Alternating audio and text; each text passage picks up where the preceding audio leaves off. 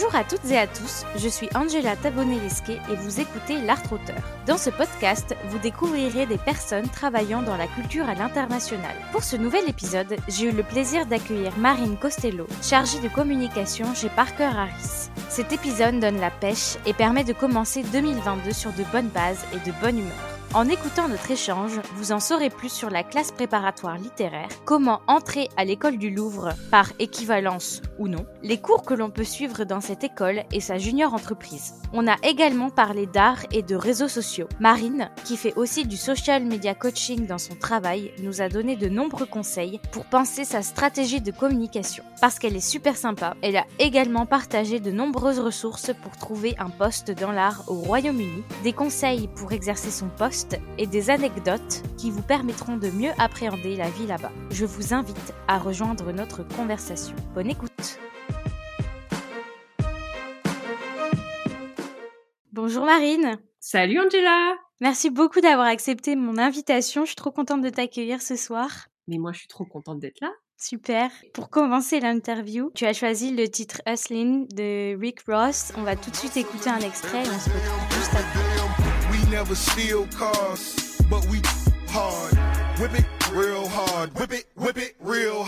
Outre le fait que c'est ta chanson qui te motive en travaillant, comme tu me l'avais dit, pourquoi tu as choisi cette chanson? Est-ce que c'est une chanson qui te représente? Est-ce qu'elle dit quelque chose de toi? Oui, alors surtout, ça me, ça me donne envie de danser, ça me motive euh, quand je fais du sport ou quand je commence ma journée de travail. Et puis, euh, si on veut faire un peu plus dans la profondeur, euh, ça représente peut-être mon côté américain, parce que je suis moitié française, moitié américaine.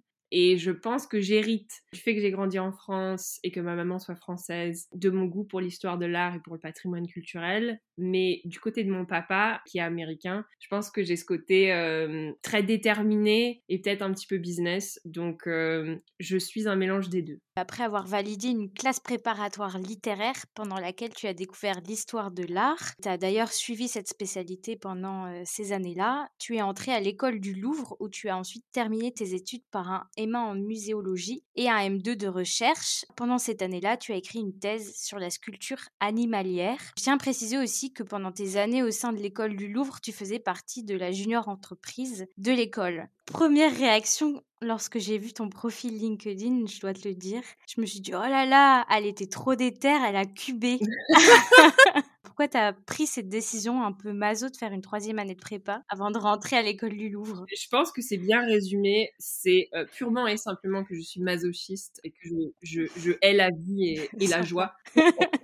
J'étais très bonne élève au lycée, donc c'était la voie naturelle à l'époque. Je ne sais pas si c'est mmh. toujours le cas. C'était très bien pour moi à l'époque parce que ça me permettait de rester généraliste, donc de faire de la littérature française, anglaise, espagnole histoire de l'art, philo, histoire, latin. Bon, j'étais pas très bonne en latin. ils sont rares ceux qui le sont. Je n'étais pas très bonne non plus.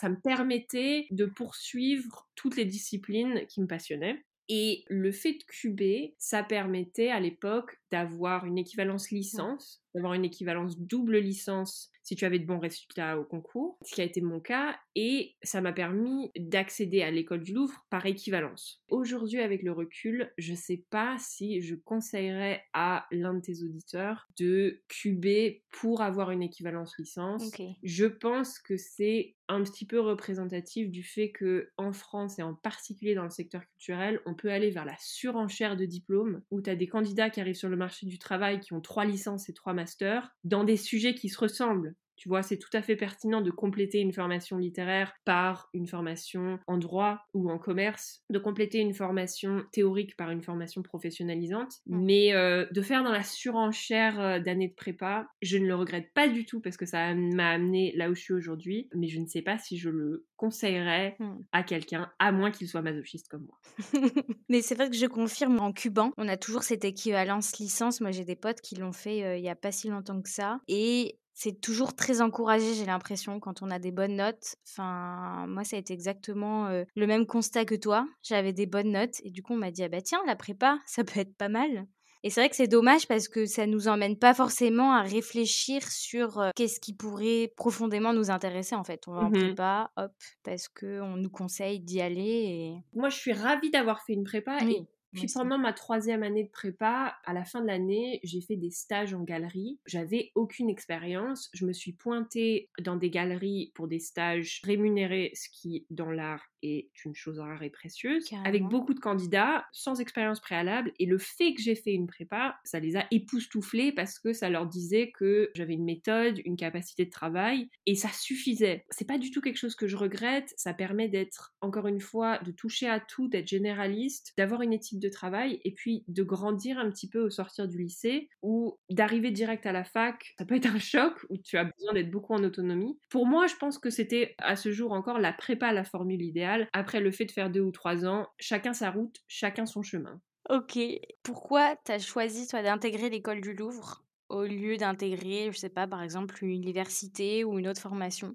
Je pense qu'il y a une différence fondamentale entre l'école du Louvre et l'université. Les deux ont leurs points forts et leurs avantages. À l'université, tu vas avoir un parcours académique où tes professeurs sont des professeurs d'université et vont t'enseigner sur des points très très précis, plutôt théoriques, esthétiques. Donc par exemple, tu vas étudier un mouvement hyper en profondeur ou un artiste ou une question comme la femme au Moyen Âge. À l'école du Louvre, tes enseignants sont des professionnels des musées. Ton prof va être le directeur des musées des beaux-arts de Nancy, le directeur du département des peintures du Louvre. La pédagogie est complètement différente. Et le parcours à l'école du Louvre se fait en deux temps. Donc d'abord, tu as le premier cycle où en fait tu ingurgites, il n'y a pas vraiment d'autres mots, toute l'histoire de l'art, de l'Antiquité à nos jours, en trois ans. Tes cours, en fait, c'est le 18e, le 19e, le 20e. Tu étudies la totalité de ce qui s'est fait en Europe au 20e siècle. La pédagogie à l'école du Louvre, en premier cycle, elle t'apprend à former ton œil. Et tu passes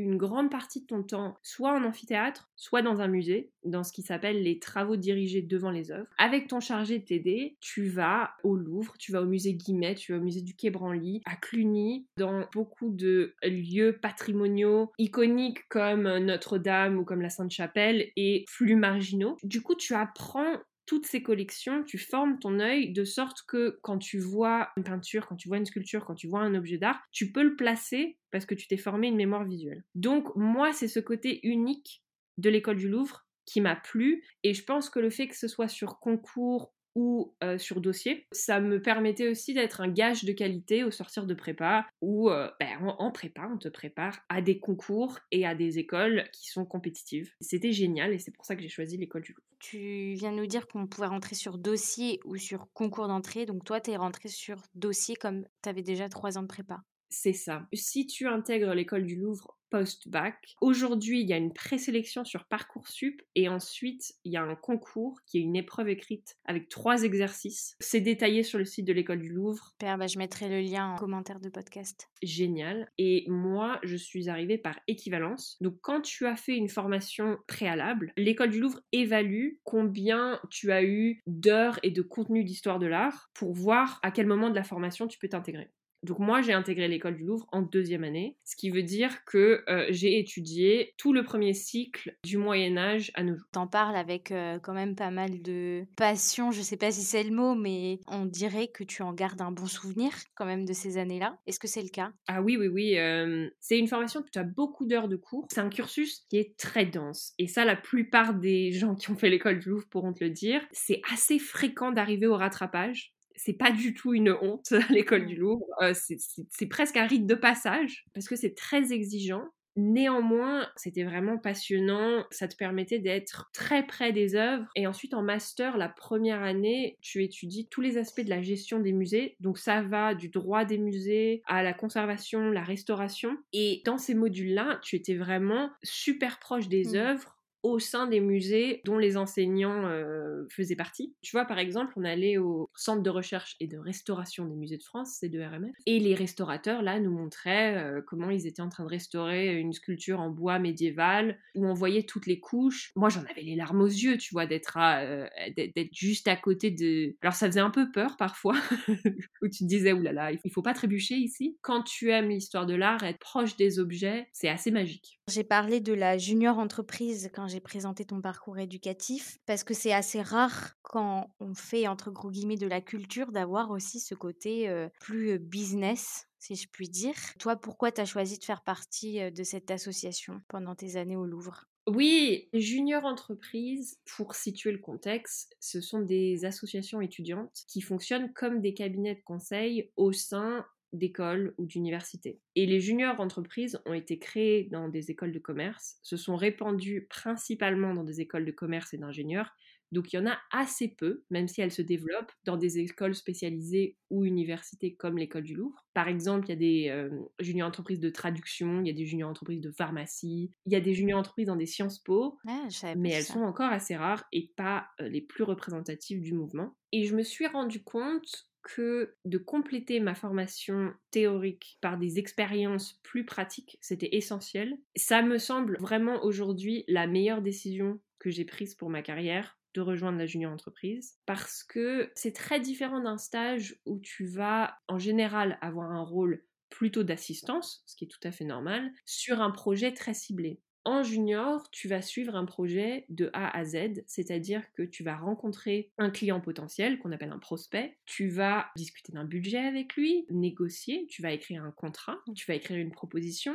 Ensuite, tu vas suivre ton projet, donc ça veut dire parfois recruter des consultants et puis t'assurer que le projet est livré et parfois avec des livrables. Donc un livrable, ça peut être une conférence dans notre cas ou un guide de catalogue ou de récollement d'une collection. À la junior entreprise de l'école du Louvre, les missions sont en rapport avec les enseignements de l'école du Louvre. On faisait des missions de recherche de mécénat, de documentation d'œuvres, de conférences, de médiation culturelle. On pouvait toucher à plein de choses et je me suis rendu compte de comment fonctionnait un cabinet de conseil et surprise, aujourd'hui, je travaille dans un cabinet de conseil et je suis associée dans un cabinet de conseil. Donc je pense qu'il n'y a pas de hasard.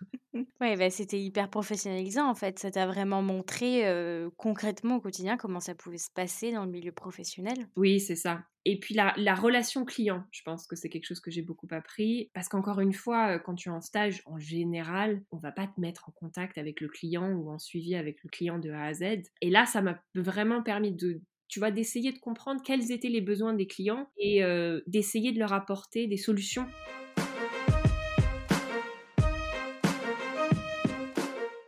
Comme tu le disais, tu travailles dans un cabinet de conseil, mais pas n'importe lequel, Parker Harris. Tu travailles depuis l'Angleterre et tu es chargé de communication pour ce cabinet, qui est un cabinet de conseil en art visuel situé donc au Royaume-Uni. Que pour commencer, tu voudrais bien nous dire ce que regroupent les arts visuels? Oui, alors les arts visuels, comme on l'entend, ça veut dire la peinture, la sculpture, la photo, la vidéo, la performance. Ce qu'on peut voir avec les yeux. exactement, tu as, as bien résumé. Ce qu'on peut voir avec les yeux, en général, ce qu'on peut voir dans une galerie ou un musée, mais aussi en extérieur. En Angleterre, on appellerait ça fine arts.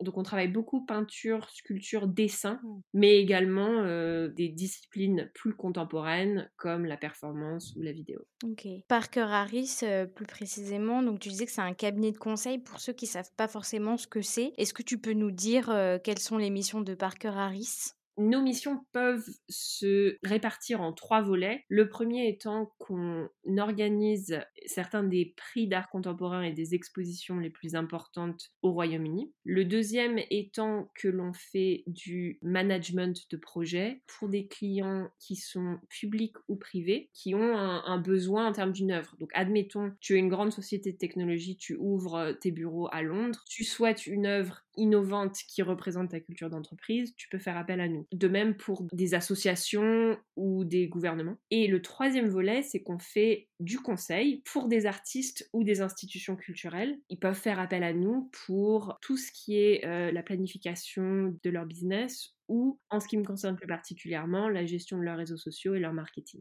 D'accord. Donc, c'est plusieurs euh, missions assez variées, mais toi, tu es vraiment sur le volet 3 si on peut dire, le volet plutôt conseil. Moi, je touche à tout dans le sens où je communique sur toutes nos missions. On est cinq personnes dans le corps de l'équipe et ensuite, moi, il y a trois personnes qui m'aident pour la communication et le marketing. Donc, ça veut dire que, en fait, je touche à toutes nos missions, donc je suis sur des projets très très variés. En ce moment, je fais la promotion d'une exposition, je gère les réseaux sociaux d'une dizaine d'artistes, Je suis également en train de faire le marketing pour un appel à candidature. Donc ça, c'est la première phase d'un prix d'art contemporain où les artistes sont invités à envoyer leurs œuvres. Je prépare aussi notre business plan pour l'année prochaine, donc je fais beaucoup de choses à la fois. C'est bien, ça lève là un mythe, j'ai envie de te dire, parce que je sais pas si tu te rappelles et je sais pas non plus si c'était très catchy quand je te l'ai dit, mais quand on s'est appelé, j'ai commencé par te dire j'aimerais trop présenter ton métier parce que les gens pensent que la communication c'est simple et moi en lançant mon podcast, j'ai trouvé que c'était le truc le plus difficile à faire.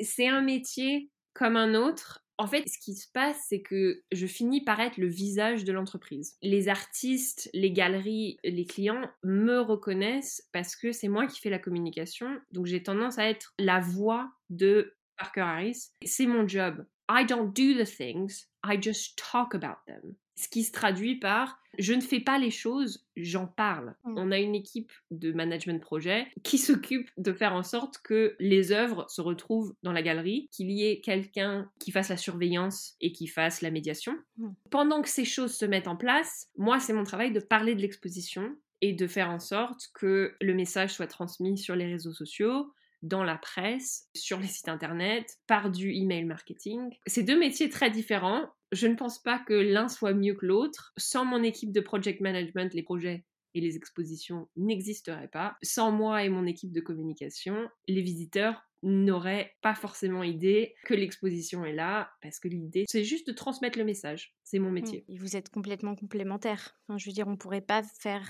sans la communication et vice-versa, quoi. Ça serait compliqué, en tout cas, je pense. Tu sais, c'est un point intéressant. Je pense qu'il s'est passé quelque chose dans le monde de l'art en 2020, quand on a été euh, tous confinés. La communication, et en particulier la communication sur les réseaux sociaux, était considérée comme un nice to have ou un luxe. Et quand tout a été fermé, le monde de l'art s'est rendu compte que, en fait, si tu n'étais pas sur Internet, tu n'étais nulle part. Oui, c'était un must-have, là, c'est devenu un... Exact. Il y a eu une vraie prise de conscience ces deux dernières années de l'importance d'avoir des compétences en particulier digitales. Et pour ceux qui nous écoutent, le marché de l'art et le monde des musées est en demande de personnes qui ont des compétences sur les réseaux sociaux, sur les sites internet. Moi, ce qui me surprend, c'est qu'il n'y a pas beaucoup de candidats qui se lancent là-dedans et c'est dommage parce que c'est quelque chose qui manquait jusqu'à très récemment et où vous pouvez faire votre trou. Mais je pense aussi que ça peut... Mmh, enfin moi, en tout cas, la vision que j'en ai parfois, enfin en tout cas avant de lancer mon podcast, je me disais,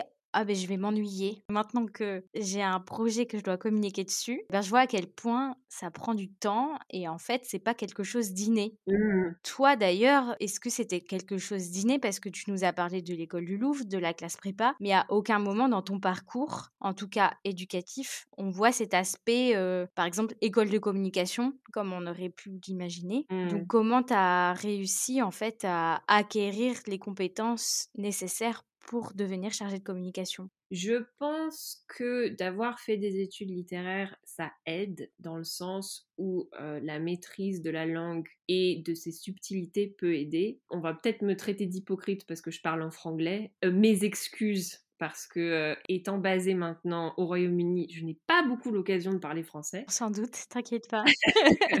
je me suis aussi fait la main sur le tas parce que pendant mes études, outre la junior entreprise, j'ai créé un blog qui à l'époque était dédié aux animaux dans l'art et plusieurs pages sur les réseaux sociaux dont l'une s'appelle encore aujourd'hui History of Art Daily, donc qui est dédié à l'histoire de l'art. Donc je me suis fait la main sur les techniques des réseaux sociaux. Pour moi, il y a deux niveaux. Il y a le niveau stratégique qui est de comprendre les subtilités de la communication, qui est comment tu produis ton message, comment tu fais en sorte qu'il atteigne ton audience. Tu veux non seulement que ton message soit euh, bien écrit ou bien édité, mais aussi qu'il touche public cible, et puis aussi de gérer le canal de communication de manière beaucoup plus opérationnelle, donc des choses comme quel hashtag est-ce que tu utilises, quel format de photo, quels sont le type de publications qui fonctionnent le mieux en ce moment. Donc au moment où on parle en décembre, c'est plutôt les Reels sur Instagram et le fait par exemple de taguer pour emmener directement sur ton site internet ou sur ta page shopping où les gens peuvent acheter en ce qui nous concerne une œuvre d'art directement. C'est d'allier les deux. Et moi, je me suis fait la main sur le tas, donc je ne suis pas passée par une école de communication. Et aujourd'hui, quand je recrute des gens dans mon équipe, je ne regarde pas s'ils sont passés par une école de communication ou d'histoire de l'art ou s'ils ont fait une formation littéraire. Je regarde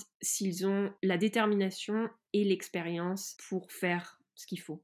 J'ai l'impression que c'est assez rare de regarder ce que tu regardes en premier. J'ai le sentiment que en France, on regarde beaucoup le diplôme. Quand tu regardes les offres d'emploi, beaucoup, elles disent euh, bac plus 5 nécessaire ou école de commerce ou Sciences Po mmh. nécessaire. C'est hyper fréquent. C'est mon sentiment également. Moi, quand je fais des appels à, candidature pour un poste, je demande une expérience nécessaire, pas un diplôme. Les critères que je regarde, par exemple, pour un poste en communication et Prenons l'exemple d'un social media manager. Je regarde est-ce que cette personne a une expérience sur les réseaux sociaux? Si oui, est-ce qu'elle peut m'envoyer des liens? Parce que peu m'importe que tu aies trois ans d'expérience, si je regarde les pages et qu'elles sont pas tenues régulièrement ou qu'il n'y a pas beaucoup d'engagement de la part de la communauté. Et puis, évidemment, est-ce qu'elles ont un intérêt dans l'art? Parce que ça, c'est pas quelque chose dont tu peux te passer quand tu parles avec des artistes toute la journée. C'est important de parler leur langage. Tu vois, j'ai eu des candidats qui disaient des choses comme B2B, des choses très technique,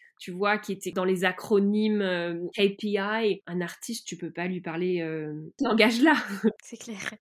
Oui, il va te regarder avec des gros yeux te disant pourquoi tu, me parles de, de, business? Quand je regarde pour recruter quelqu'un, je regarde à l'expérience et à la motivation. Je pense que ça a été également le cas quand moi j'ai été recrutée. Mes employeurs de l'époque qui sont devenus mes associés aujourd'hui, elles ont regardé mon diplôme en se disant bon bah c'est bien, elle coche la case art, et puis elles se sont euh, aussi dit bah elle a passé trois ans en junior entreprise qui sont des cabinets de conseil. En fait, elle fait ce qu'on fait, mais elle le faisait en tant qu'étudiante de manière bénévole. Tu as parlé d'engagement de communauté. Mmh Et l'engagement de communauté, comment ça se mesure? Parce que instinctivement, on pourrait se dire, bah, c'est le nombre d'abonnés, alors que j'en ai pas trop. Comment tu mesures ça, par exemple? Le nombre d'abonnés est loin d'être le seul indicateur de l'engagement de ta communauté. Et en général, pour les gens qui font du marketing en ligne, on est assez d'accord pour dire qu'il vaut mieux 100 personnes qui sont des fans absolus de ton travail que 1000 personnes qui sont pas très engagées. Et par engagées, je veux dire, est-ce qu'elles actionnent le fait de te suivre? Donc, est-ce qu'elles cliquent quand tu mets un lien pour s'abonner au podcast? Est-ce qu'elles achètent si tu postes un produit? Est-ce qu'elle commente de manière euh, un peu plus profonde que super Est-ce que tu reçois des messages qui disent j'ai écouté le podcast, c'était génial Dans ce cas-là, peu importe qu'il y ait 100 personnes ou 1000 personnes, à partir du moment où ton message atteint son audience. J'ai vu que sur la page Instagram que tu as animée, Art Featured, tu proposais du social media coaching. Est-ce que ça veut dire que toi, le conseil que tu donnais, par exemple, pour développer son Instagram, c'était pas spécialement aller acheter des abonnés,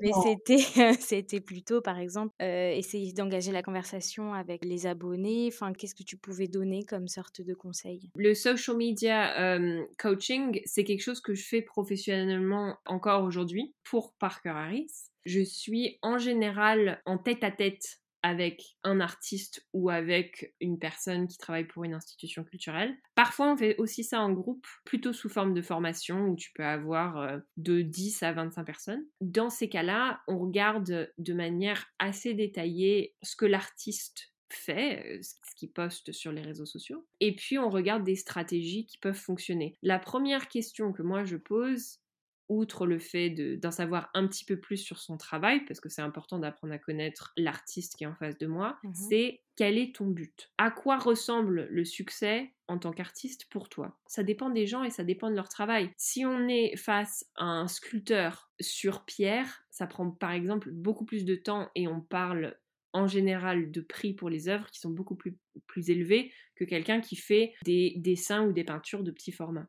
Mmh. Le succès pour l'un pourrait être d'avoir des commissions publiques, donc d'avoir des commandes de la part d'associations ou de corps gouvernementaux. Et le succès pour l'autre pourrait être d'avoir des ventes plutôt en nombre important, puisque si on admet que le prix des œuvres individuelles est bas, il y a besoin de vendre en plus grand volume. Et puis aussi de regarder le, le, succès non seulement en termes économiques, mais aussi en termes de rester fidèle à tes valeurs personnelle et éthique et de grandir ton travail artistiquement. Ça va vraiment être au cas par cas et c'est important de regarder les techniques qu'on peut utiliser mais aussi de prendre une vue un peu plus élevée pour voir en quoi les réseaux sociaux en tant qu'outil parce que c'est juste un outil, c'est juste un canal mmh de communication, peuvent servir leur but. J'ai pas envie qu'ils soient fixés sur les likes ou les followers pour les likes et les followers, mais plutôt pour servir leur but en tant qu'artiste et en tant que personne. En fait, c'est vraiment un travail d'écoute et d'empathie, j'ai l'impression, que ce soit envers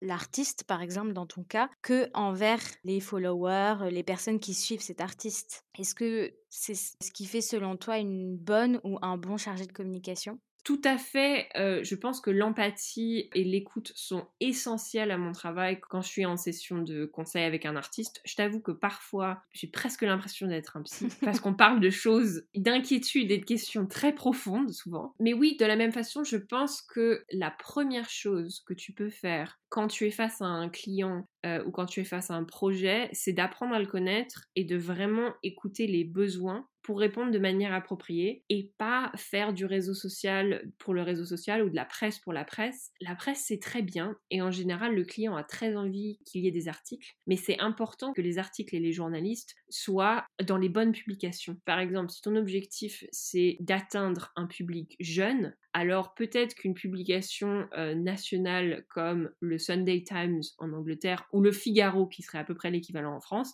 n'est pas le meilleur moyen parce que le jeune de 18 à 25 ans, qui est un segment de la population que beaucoup de musées cherchent à atteindre, il n'est pas en train de lire le papier quotidien qui te parle de l'économie et qui te parle du sujet qui intéresse leurs parents. Oui, carrément. Il va même trouver ça un peu ringard parfois. Il va trouver ça un petit peu ringard surtout dans ton cas, pour exercer ton métier en Angleterre, c'est essentiel de savoir parler anglais parce que forcément, tu peux pas te permettre de faire des grosses fautes d'orthographe ou de pas avoir le bon niveau de langage quand tu fais, par exemple, des postes. Mais est-ce que dans ton secteur, c'est indispensable aussi d'être bilingue pour pouvoir travailler dans le pays dans lequel tu es, où il y a un peu plus de souplesse en fonction des métiers?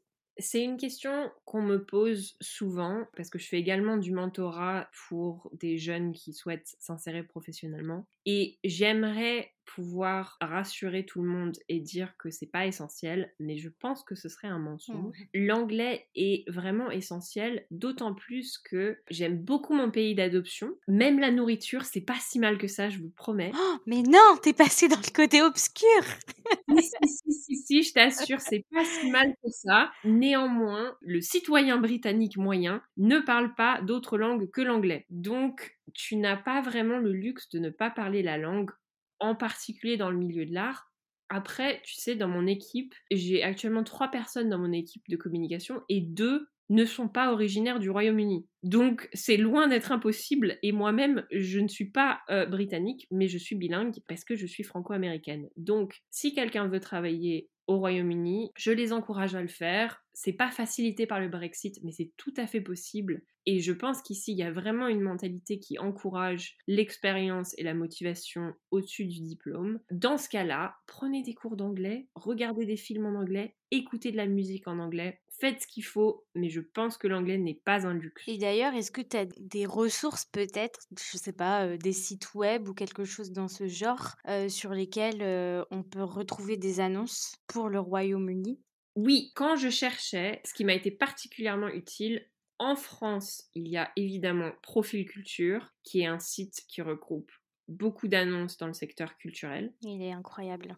C'est très utile. Pour le secteur culturel en Angleterre, je peux recommander Guardian Jobs. Donc le Guardian, c'est un journal qui est plutôt libéral, plutôt de gauche. Donc en général, ça ne veut pas dire que tu dois être de gauche pour travailler dans la culture. Tout ce que ça veut dire, c'est qu'en général, il y a beaucoup d'offres culturelles dans leur page. Un autre site qui est pas mal pour trouver en Angleterre, mais qui reste très généraliste, c'est Indeed. C'est pas mal pour trouver des offres. Et spécifiquement dans l'art, je recommande chaleureusement Arts Jobs Online. Arts Professional. Ces deux-là ont de très bonnes newsletters. Tu peux aller sur leur site, de même que sur Profil Culture, et dire je cherche dans telle région, ou je cherche dans tel secteur, ou je cherche à tel niveau d'expérience. Leurs newsletters sont quotidiennes, sont super bien faites. Plus niche, vous pouvez aussi regarder Arts Marketing Association. Il faut payer un tout petit peu pour être membre, mais je pense que leur newsletter est gratuite et regroupe également des offres d'emploi spécifiquement dans la communication dans l'art. Donc forcément, moi, ça me plaît bien. Et vous pouvez aussi regarder des agences de recrutement spécialistes dans l'art. Il y en a quelques-unes. Il y en a une qui s'appelle Draw Recruitment. Sophie McPherson est également euh, spécialiste de l'art. Et Lacey West est également spécialiste dans l'art. J'ai trouvé qu'en profil junior, les agences de recrutement sont pas forcément pertinentes parce que souvent elles sont contactées pour des profils plus seniors. Néanmoins, ça peut donner une idée, si on les suit sur les réseaux sociaux, de qui recrute et du type d'entreprise dans l'art qui ont des ouvertures en termes de postes. En tant que profil junior, il faut plutôt regarder leur site pour se dire où sont les annonces plutôt que ils vont me trouver le job de mes rêves. Mmh. Et ça fonctionne un peu sur le même modèle que, euh, par exemple, les agences d'intérêt, enfin les agences de recrutement en France, c'est pas payant. Non, c'est pas payant. En fait, eux, ils touchent leur commission quand ils placent un candidat mmh dans une entreprise. Donc euh, encore une fois, c'est pas forcément super pertinent parce que les entreprises qui les contactent sont en recherche de profils plutôt manager ou senior et c'est là que l'agence de recrutement fait son travail de chasseur de tête, comme on dit, où ils te contactent en te disant, bah, on a quelqu'un qui cherche quelqu'un qui cherche euh, un profil exactement comme le tien, et tu en recherches et si oui, est-ce qu'on peut te mettre en contact? C'est super, là tu nous as donné euh, plein plein plein de ressources. Je mettrai ça en commentaire de l'épisode. Tu as commencé à nous parler de la culture là-bas en disant que finalement c'était pas si mal. Est-ce que quand même toi quand tu as déménagé là-bas, il y a des choses culturelles qui étaient assez différentes de la culture que tu as pu connaître avec ton père ou alors avec ta mère? Écoute, le truc qui m'a le plus handicapé, c'était la conduite à gauche. Ah ouais, mais alors ça, même pour traverser? Oh ah, écoute, j'ai vécu à Paris pendant toutes mes études, j'ai toujours mon permis, mais je n'ai pas conduit à Paris parce que qui conduit à Paris pendant ses études? Bah les mazos, tiens. non, les mazos. ah oui, bah oui, bah je, suis bien d'accord avec toi. Euh, donc, donc j'ai pas conduit pendant tout ce temps-là. Et puis tout d'un coup, je postule pour un emploi qui est à l'extérieur de Londres, pour lequel j'ai une heure et demie de conduite aller et une heure et demie de conduite retour, de l'autre côté de la route. Ah. Ça, ça a été le plus gros challenge. Donc je leur ai dit, j'ai mon permis, j'en suis restée là. Les transports en Angleterre sont différents de la France. Donc là où en France, peut-être je pourrais te rendre à mon travail en transport en commun, là c'était vraiment, vraiment pas possible. Donc leurs trains sont absolument immaculés, magnifiques. Et il y a des toilettes dans les trains, de genre train de banlieue. Mais alors, ils sont pas toujours à l'heure et ils sont très chers et le réseau ferroviaire est pas aussi dense. Donc euh, pour aller d'un point A à un point B, le plus souvent ta voiture la meilleure solution. Toujours est-il que j'ai dit en postulant, oui, bah j'ai mon permis, hein, classique dans un CV. Je ne leur ai pas dit, euh, je suis une grosse flippée de la conduite à gauche. Je n'ai pas conduit depuis environ 10 ans. J'ai fait des leçons de conduite, entre guillemets, avec mon amoureux qui était mon copilote. On est toujours ensemble aujourd'hui ça te dit beaucoup de son courage et pas beaucoup de mon expertise et du caractère rassurant d'être un passager avec moi tandis que j'apprenais la conduite à gauche. Ça, c'est à ce jour mon plus grand challenge de vivre au Royaume-Uni. Les gens parlent beaucoup de la météo en Angleterre. Ce n'est pas un cliché. C'est un peu comme la météo en Bretagne pour vous. Ah, mais forcément, on attaque toujours la Bretagne, tu vois. Eh ben, écoute, non, mais c'est la vérité, c'est le même genre de climat, il faut dire ce qui est. En termes de la culture et de la culture d'entreprise, moi, je me sens bien. Tu vois, l'Angleterre est au milieu de mon côté français et de mon côté américain, où il y a une culture qui est ancienne, il y a une histoire, il y a un goût pour l'histoire de l'art et le patrimoine, et à côté de ça, ils ont un côté, je pense, un peu plus détendu et un peu plus axé business. Une toute petite différence aussi, c'est que tu dois pas te poser la question si tu dis tu ou vous à quelqu'un, tu dis juste you et tu les appelles par leur prénom. Il y a toute une partie de l'étiquette au bureau pour laquelle tu ne dois plus t'inquiéter de te dire est-ce que je dis vous à mon patron ou est-ce que je lui dis tu, tu lui dis Super, merci.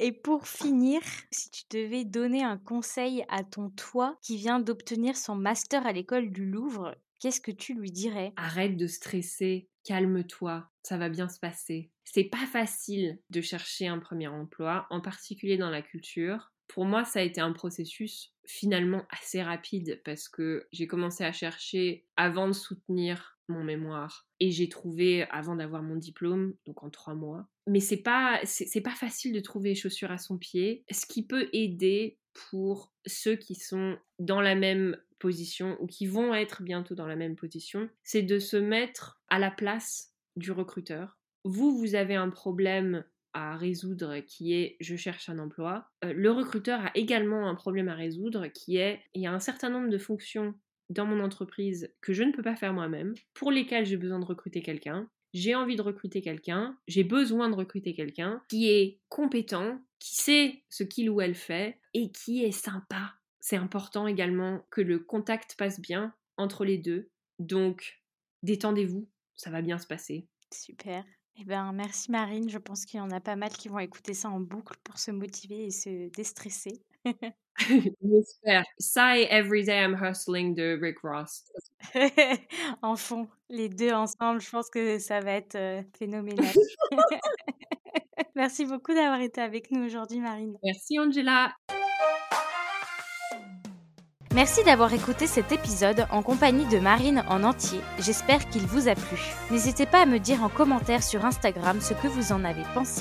Et si vous avez aimé cet épisode, de laisser 5 étoiles à l'art auteur sur Apple Podcast afin de le soutenir. N'oubliez pas non plus de vous abonner à ma newsletter sur Ocha ou sur la plateforme sur laquelle vous êtes en train d'écouter afin d'être informé de la sortie des prochains épisodes. Rendez-vous le 19 janvier pour vous partager un nouvel échange. En attendant, prenez soin de vous.